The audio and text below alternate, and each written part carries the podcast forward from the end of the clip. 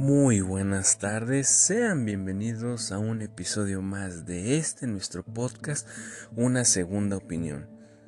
El día de hoy les voy a hablar de la cinta Crímenes de Familia, cinta que se acaba de estrenar en la plataforma de Netflix hoy día 20 de agosto del año presente.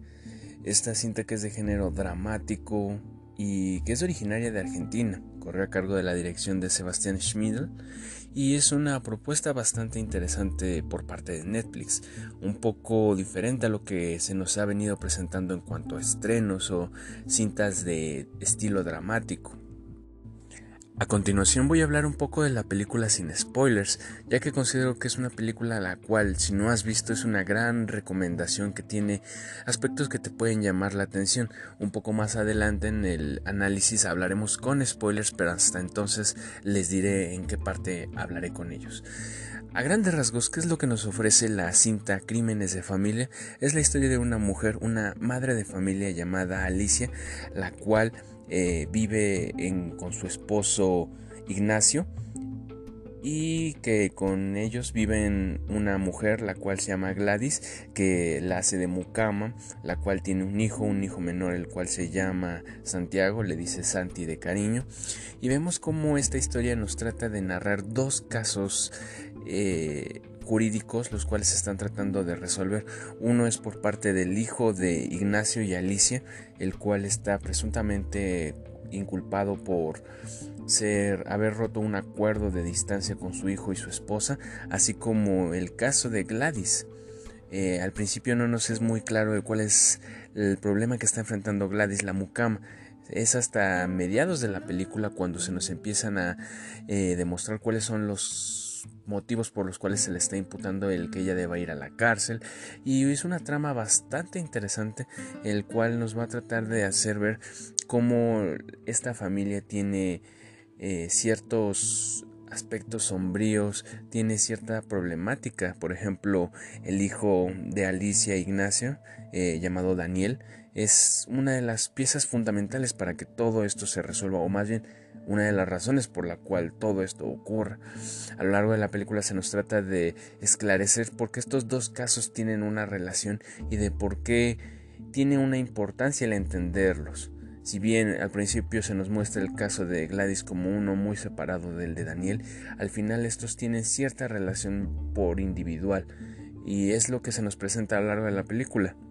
la búsqueda de Daniel por tratar de mostrar que es inocente, de que se le inculpó, de que su esposa mintió ya que ésta le está difamando y dice que abusó sexualmente de él, que fue a agredirla a él y a su hijo, siendo que él no se debía acercar a ellos por el mismo, la misma restricción que habían acordado en algún otro juicio anterior. Por otra parte, también se nos trata de esclarecer el por qué Gladys está en todo este proceso jurídico y de por qué se trata, por qué la tratan de encerrar. Eh, un punto muy importante es que estos dos casos no son a la par. En un principio de la película uno podría entender que así es, pero es todo lo contrario. Eh, ocurren de forma separada temporalidad en cuanto a la temporalidad. Uno ocurre primero y el otro eh, después, pero esto se nos esclarece hasta que se nos profundiza un poco más a los personajes y a la misma trama. Eso es lo que podemos esperar al ver esta película de Crímenes de Familia, eh, una película bastante interesante y muy impactante, con un desenlace que puede ser bastante inesperado hasta cierto punto, por lo mismo que se nos va construyendo durante la hora y media que dura esta película. Esto es a grandes rasgos lo que podemos ver en la cinta. Y ahora voy a recomendarles el que la vean porque es una película que nos dramatiza bastante bien a cada uno de estos personajes, que nos trata de hacer conectar con ciertas circunstancias y que nos puede dejar con ciertas inquietudes durante varios momentos de la cinta, pero que al final logra resolverse de una forma bastante clara y concisa.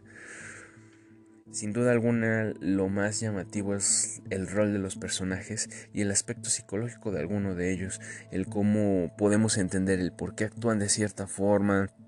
por qué tienen sus intereses, o incluso el aspecto de la moralidad del bien y del mal, qué es lo correcto, qué es lo incorrecto, profundiza bastante bien y por si fuera poco es una película que está basada en hechos reales, en un caso argentino bastante conocido y que tiene una resolución bastante interesante. Sin más, esto es lo que puedo hablarles de la cinta Crímenes de Familia sin entrar en spoilers. A continuación, llamo eh, su atención y espero decirles que estén preparados para aquellos que no han visto la película. Si no la han visto, les recomiendo que vean la película y luego retomen el podcast. Y ahora entramos con los spoilers.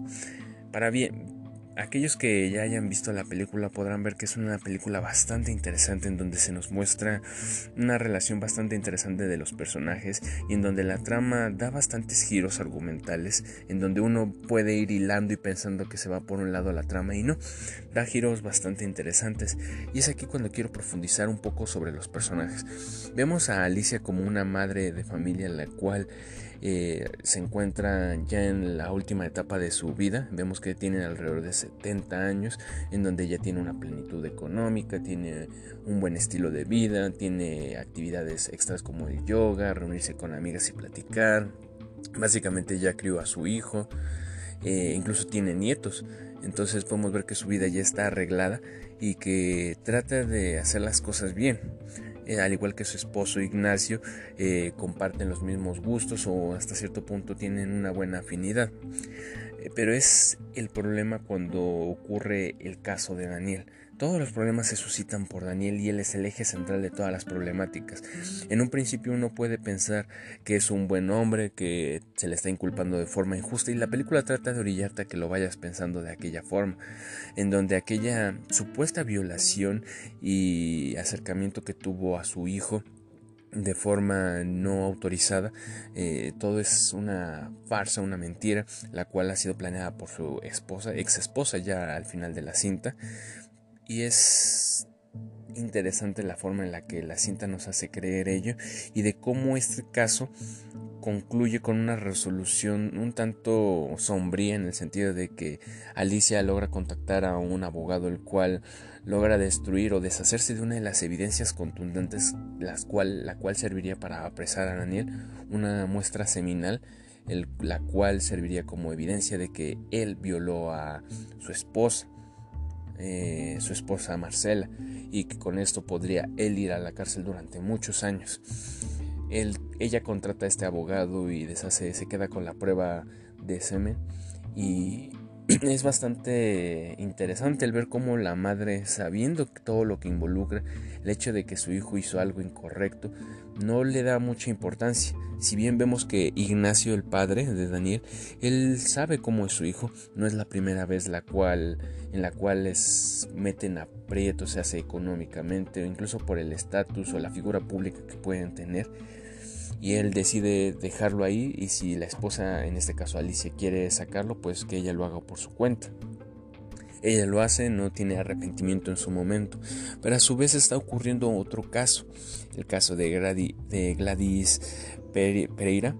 o también conocido como Susana, que es la sirviente mucama que tiene a su hijo Santiago. En un principio se nos muestra que ella es muy indiferente con su hijo, incluso uno podría pensar al principio de la película que Santiago el menor es hija de Alicia o su abuela o algo por el estilo, incluso vemos que Santiago le dice tía a Alicia lo cual es bastante llamativo y puede ser un poco desconcertante en un principio, pero sin embargo la película se va desarrollando y, con el tiempo uno va comprendiendo los roles o la forma en la que se relacionan estos personajes. Y es aquí cuando yo quiero hablarles un poco de lo que es Gladys Pereira, el cómo ella tuvo una infancia bastante dura y se nos va demostrando durante el caso que ella va presentando mientras está en la corte, mientras está siendo analizada por su psicóloga, en donde entendemos la razón de por qué ella es así, desde el hecho de que nació en una familia la cual tenía pocos recursos, en donde su padre abusaba tanto psicológicamente como físicamente, e incluso nos da a entender que recibió abuso sexual por parte de él, en donde vemos que no tuvo una educación consistente, que es hasta el momento en que empieza a vivir con la familia de Alicia e Ignacio, que empieza a aprender a leer, a escribir, a desenvolverse socialmente incluso. Un cuadro psicológico bastante complejo en el cual vemos que las tradiciones, la cultura está muy inmersa en ella, en donde vemos que Gladys tiene toda esta forma ideológica arraigada de sus orígenes, del pueblo en el que vivió, en el que creció, que más allá de lo bueno o malo de sus decisiones, esa ideología que tienes por la construcción con la que ella nació, con la que ella se crió. Vemos que no es muy cariñosa con su hijo y es porque este hijo fue resultado de una violación. Se nos explica esto hasta el final de la película en donde vemos que el presunto violador fue Daniel. En realidad no fue un hombre que encontró en la calle, no, no, no. Fue el hijo de Alicia. Y es aquí cuando Alicia se parte y empieza a recapitular todo lo que fue el caso de su hijo Daniel, en donde empieza a entender que en efecto su hijo sí es aquel hombre violador, machista, eh, agresivo, del cual su esposa trata de separarse, del cual su hija tiene, su hijo tiene miedo de que esté cerca de él. Pero bueno, hablaré un poco más de Alicia y de Daniel más adelante del análisis. Quiero terminar con el aspecto de Gladys. Vemos que es entendible la razón por la cual asesinó a su segundo hijo, en donde ella, por lo que le dijo eh, su jefa, en este caso Alicia, de que eh, no podía traer a otro hijo, ya que la situación de por sí era bastante complicada. Y vemos que en el juicio ella misma, Alicia, se retracta y dice yo nunca le dije eso. Y puede ser que ella no le haya dado importancia a aquel comentario que le dio, o sí, de igual forma lo ignoró. No es bastante claro, es muy amplia la posibilidad en ese sentido. Sin embargo, vemos que para Gladys, ella entiende que esa segunda concepción que tuvo eh, no era algo planeado, ella no pensaba que se fuera a embarazar. Eh, es bastante interesante el cómo existe este, esta explicación psicológica durante la película, ya que en muchas cintas esto se, se da por alto y te lo explican de una forma muy, muy vaga. Sin embargo, vemos aquí la participación de la psicóloga de Gladys, la cual hace ese esquema en donde interpreta el cómo se desarrolló en su juventud el, el acoso y la agresión que tuvo vivir que por parte de su familia, de su padre incluso, y inclusive entiende que esta primera concepción de su hijo Santiago fue resultado de una violación y que de igual forma la segunda no fue planeada. Todo esto da por entendido que ella no fue un asesinato voluntario de su segundo hijo, fue una cuestión más más evocada al razonamiento de que ese hijo no debió nacer, no debió existir, por un lado, y por otro lado, al verlo, lo que trató de hacer es acobijarlo. Es bastante interesante el cómo el aspecto de la ley, de la legalidad, se puede juntar con el aspecto psicológico, biológico, en donde interpretas al mismo acusado el por qué trata de pensar o razonar de cierta forma se hace por falta de educación, se hace por ideología, cultura. Es bastante amplio el margen que se nos maneja y que fue bastante bien ejecutado en mi opinión, al menos al hablar del aspecto psicológico de Gladys y de cómo su psicóloga logra ayudar a que se esclarezca su forma de pensar, en donde ya han habido otros casos de infanticidas mujeres u hombres los cuales asesinan a sus hijos se hace por cuestiones ideológicas que van en cuestión a la cultura, a la forma en la que ellos se desenvolvieron de jóvenes, por traumas que tuvieron en juventud, incluso en la infancia misma, violaciones, aspectos que van muy ligados y que en ocasiones pasamos por alto. Vemos que en algún punto Alicia se refiere a ella como un monstruo, como una mujer que, que no, no debería vivir siquiera, en donde ningún animal siquiera haría eso con sus crías. Pero tenemos que entender que Gladys, más allá de lo bueno o malo que hizo, es el resultado de toda una vida una vida muy poco atípica o que sale de la norma, en donde lo correcto y lo incorrecto está muy, muy poco estipulado y en donde el asesinato de su hija fue por cuestión de miedo, fue por cuestión de sobrevivir, por un, por un lado es el miedo de que la fueran a correr de su casa, en donde ya no podría criar a su hijo Santiago con todas las facilidades o comodidades con las cuales ya contaba ella, que es un punto bastante interesante. Ese razonamiento que surgió a partir de lo que le dijo Alicia, en donde la podría correr, en donde todo no tenía sentido, en donde ella venía sintiéndose mal, en donde ella sentía dolor de estómago, donde se sentía cansada en todo momento, estaba en una negación tan profunda que ella misma se hizo la idea de que no podía estar embarazada. Y esto tuvo repercusiones a nivel corporal, en donde vemos que cuando una persona tiene un estrés tan grave, tan alto, y una idea tan arraigada puede hacer que su mismo cuerpo lo pase. En este caso vemos que no hubo un incremento en la panza de Gladys porque ella misma estaba con la idea de que no estaba embarazada, de que ella no iba a tener un hijo y lo asesinó por todo este aspecto psicológico que les acabo de comentar. Y al final ella teniendo, tiene, termina cumpliendo una condena de 18 años, lo cual parece bastante lejano, pero que que si bien al final de la cinta se nos deja esclarecer que va a ser menor el tiempo por la misma impugnación que va a ser tanto Alicia como el abogado de Gladys y la psicóloga de Gladys con nueva evidencia. Esa evidencia que se nos presenta en donde Daniel resulta ser un culpable de una violación. Y no solamente de la violación de Gladys, sino también de la que era su supuesta ex esposa en aquel momento, Marcela en donde todo empieza a oscurecerse para Daniel, en donde se ve que el crimen en todo momento lo tuvo él, se hace por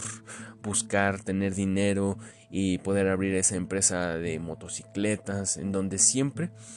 buscó aprovechar la situación y obtener sus propios intereses.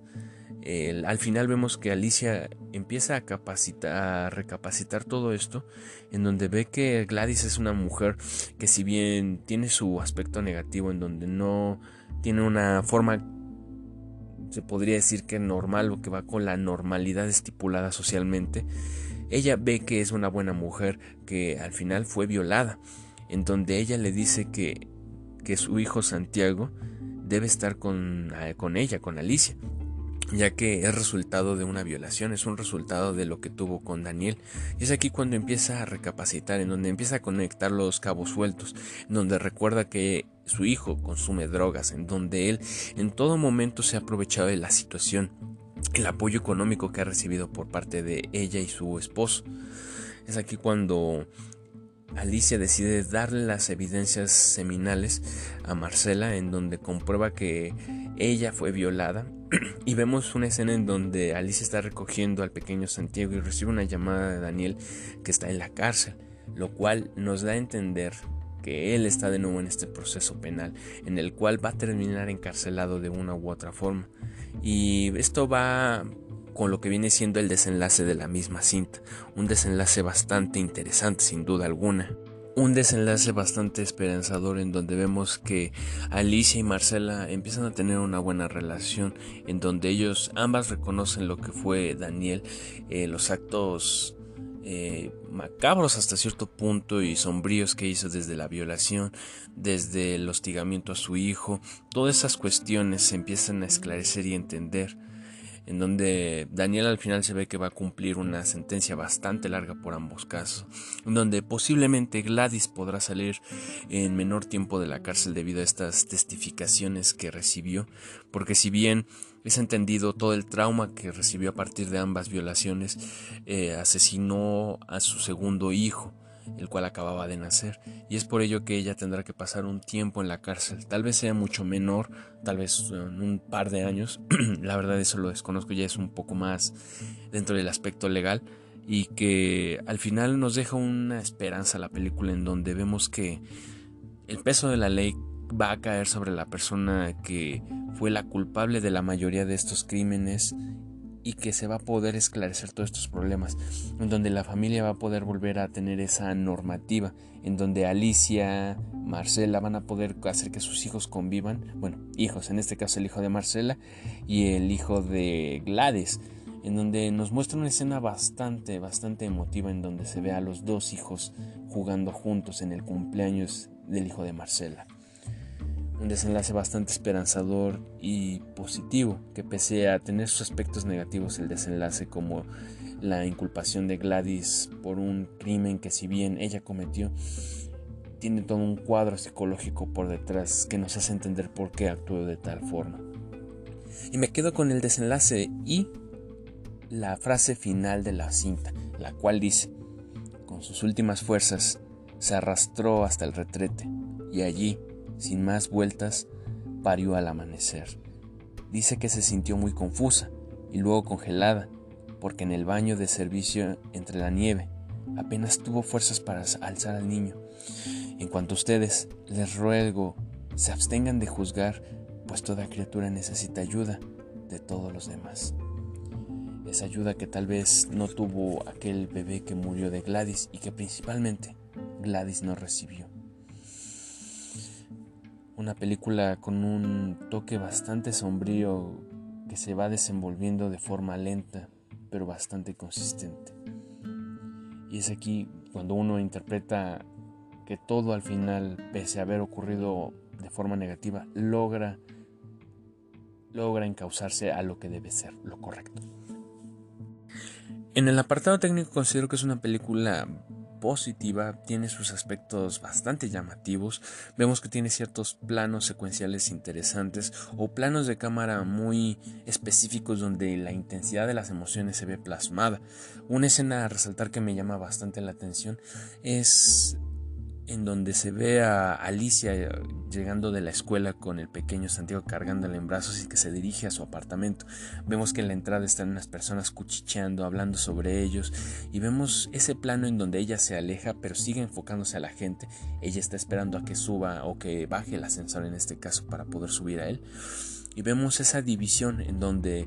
por un lado está la luz, en donde se refleja todo el chisme, todo lo que se cree, pero no se sabe, y en el lado sombrío se ve a Alicia, cargando a Santiago, con toda una carga emocional de por medio. Y por supuesto, por si fuera poco y poco rescatable, eh, la escena inicial en donde se ve a Gladys en el baño, en donde en múltiples partes de la cinta se nos muestra este plano, en donde ella sale, en donde ella va hacia el baño, es bastante interesante cómo se muestra ella, en donde se le ve la parte trasera de su ropa ensangrentada, en donde se ve que acaba de dar a luz y trata de limpiar el baño, en donde parió a su segundo hijo. Muy fuerte esa escena y que en un principio cuando comienza la cinta no podemos entender nada, pero es a medida de que va avanzando la misma trama que uno puede ir comprendiendo todo. El simbolismo que está representado en estas imágenes o en ciertas circunstancias de la película es bastante interesante. Al igual que la relación y química de los personajes, son actuaciones bastante bien interpretadas, bastante emotivas. Vemos a Alicia, una mujer que quiere a su hijo, que lo visualiza como como una buena persona y que está en constante negación de todo el aspecto negativo, se hace por su esposo Ignacio que le dice, le hemos dado muchas oportunidades y aún así este chico la sigue arruinando, en donde todas las inversiones las tira a la basura, en donde él se droga, en donde él puede ser todo eso que le dice su ex esposa. Por otro lado, vemos a Daniel, un hombre que cree estar en lo correcto, en donde no entiende que lo que hace está mal, a Gladys, por supuesto, una mujer que nos brinda esa sensación de frialdad en donde las emociones como el amor y la felicidad parecen ausentes de su cuerpo, en donde todo el trauma está reflejado en su vida y en su estilo de vida. Ignacio, un padre de familia el cual se encuentra cansado de esta situación, en donde los engaños son constantes, en donde ya no tiene fe en su mismo hijo. Y finalmente Marcela, una mujer la cual fue violada, asustada, engañada y que ahora tiene que enfrentar un juicio para demostrar que todo lo que ella ha vivido es real. Como lo he dicho, es una película bastante buena, recomendable. En cuanto a calificación, yo le doy un 9 de 10, ya que si bien no destaca en el aspecto técnico demasiado, la música es un poco escasa, la banda sonora limitada, pero aún así la historia en general es bastante emotiva, reflexiva y la forma en la que se ejecutó es original. Muy pocas veces he visto estas cintas en donde se nos muestran dos historias que están conectadas, pero que no sean conectadas paralelamente. En este caso se nos brinda una historia en donde las dos tramas eh, se terminan empalmando en algún punto, pero que son narradas de forma separada, en donde uno al principio no sabe si el caso de Gladys es antes o después del mismo caso de Daniel, o si es a la par incluso. Es bastante confuso en ese sentido con lo cual hay que hablar de lo negativo. Si bien la cinta tiene todos estos aspectos fuertes y llamativos, puede resultar un poco confuso si no estás poniendo del todo atención a la cinta, ya que como bien lo dije, el caso de Daniel y Gladys no ocurren a la par, no ocurren uno antes y uno después. Hay un punto en donde está acabando el caso de Daniel y, ya está comenzando el caso de Gladys. Eh, es hasta la mitad de la cinta en donde se marca esta conexión de cuándo inicia uno y cuándo termina otro. Eso puede resultar un poco confuso para la gente, sin embargo considero que tuvo una buena ejecución por los personajes, por la trama y por el desarrollo que tuvo. Si bien comenté al principio de este análisis que la cinta está basada en hechos reales, son muchos los casos de lo que viene siendo eh, los infanticidios que están a la orden del día y que son bastante más comunes, incluso pueden buscar estadísticas y dependiendo evidentemente del país son mayores o menores, pero que son presentes y siguen siendo una problemática. Así como el mismo caso de Daniel, un hombre que abusó de una mujer, que se aprovechó económicamente de sus padres y que fue un hombre bastante agresivo y que maltrató a mucha gente a su paso. Sin más, esto les dejo, un análisis bastante introspectivo e interesante en donde nos introducimos a la psicología de los personajes, a la mentalidad de lo que puede ser un asesinato, toda esa connotación emocional, cultural que influye en la gente. Una película muy recomendada para ver en familia, principalmente en familia y pues sin más me despido de ustedes. Espero que les haya gustado este análisis. No olviden buscarnos en nuestro Instagram como una segunda opinión y también de igual forma pueden checar algunos de los otros análisis que ya hemos hecho. Hacemos análisis de estrenos de películas, plataformas como Netflix y de igual forma pueden checar cualquier otro episodio que esté eh, aquí en este nuestro podcast, una segunda opinión. Me despido de ustedes. Hasta la próxima.